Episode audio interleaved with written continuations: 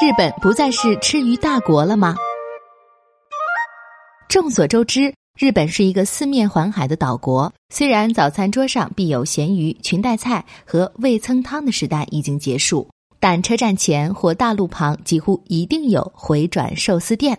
日本曾经是一个无论男女老幼都喜欢吃鱼的国家，但如今却出现了鱼贝类靠进口、消费量减少的趋势。日本二零一八年度食用鱼贝类的自给率较上年度增加了三个百分点，达百分之五十九。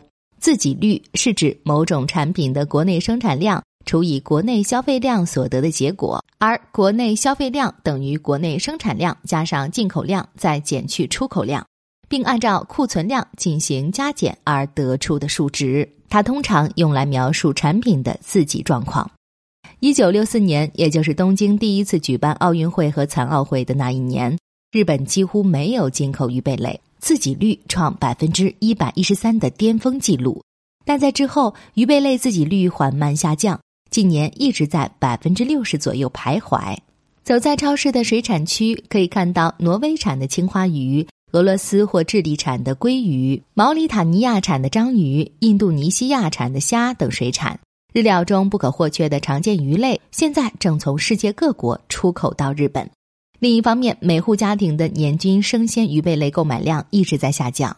日本总务省对两人以上的家庭实施的家庭情况调查显示，二零零八年每户家庭年均购买生鲜鱼贝类三十六点三公斤，然而到了二零一九年，该数值减至二十三公斤。而食料供求表显示。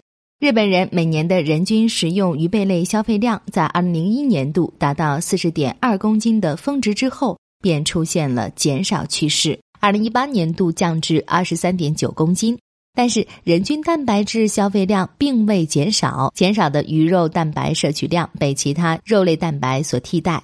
由此可以看出，日本作为吃鱼大国的形象正在逐渐消失。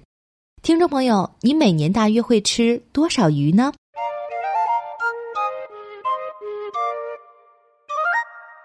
更多信息，请看日本网三 w 点 nippon 点 com。